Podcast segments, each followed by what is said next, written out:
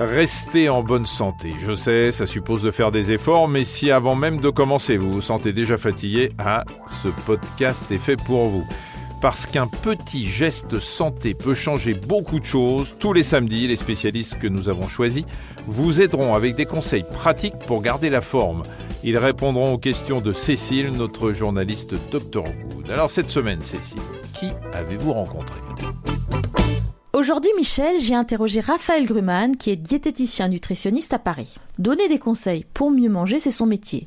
Mais il sait aussi pertinemment qu'il ne suffit pas d'égrener tous les avantages des fruits et légumes pour en consommer 5 portions par jour. Alors pour inciter des parents stressés et des enfants qui ne tiennent pas en place à se mettre autour d'une table pour le bien de tous, Raphaël Gruman va vous donner quelques recettes. Laissez vos enfants se servir seuls à table et arrêtons avec le sempiternel fini ton assiette. C'est quand même plus facile pour euh, celui ou celle qui prépare le repas que tous les convives euh, puissent manger la même chose. Ce qui n'est pas toujours facile parce qu'effectivement il faut respecter les goûts de chacun, mais peut-être que préparer un plat euh, commun, c'est-à-dire une viande ou un poisson, et ensuite faire un ou deux accompagnements différents permettrait finalement que tout le monde s'y retrouve, parce que si chacun commence à faire son, propre menu, on s'en sort plus.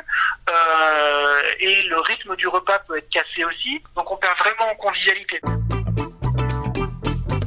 Pour moi, c'est super important d'inciter les enfants à préparer les repas avec les parents parce que ça permet en fait de comprendre ce qu'est une courgette, un poireau, une carotte, comment on la cuisine, comment on la prépare, comment on la consomme.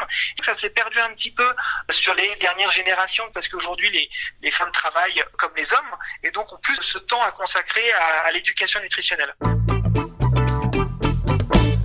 important aussi d'avoir un ordre dans la présentation des plats, c'est-à-dire bien sûr commencer par une entrée, euh, je sais pas, des crudités euh, ou n'importe quelle autre entrée, euh, d'attendre un petit moment aussi avant de tout de suite enchaîner euh, sur le plat. C'est ce temps qui est nécessaire entre chaque plat qui permet aussi de laisser la place à la conversation et aussi d'essayer de laisser les personnes consommer à leur rythme. Plus on va prendre son temps pour manger, bah, finalement, moins on va manger parce que plus on va laisser le temps aux aliments de couvrir toute la surface de l'estomac et d'envoyer les signaux de satiété au cerveau.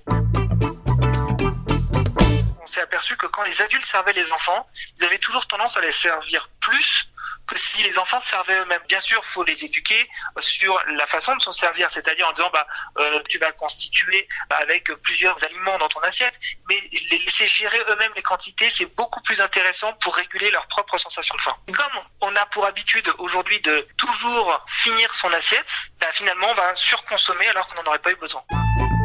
Bien sûr, au menu, pas de portable. Celui des parents, comme celui des enfants, n'est pas convié pendant le repas familial. Voilà, bon appétit à tous et à la semaine prochaine.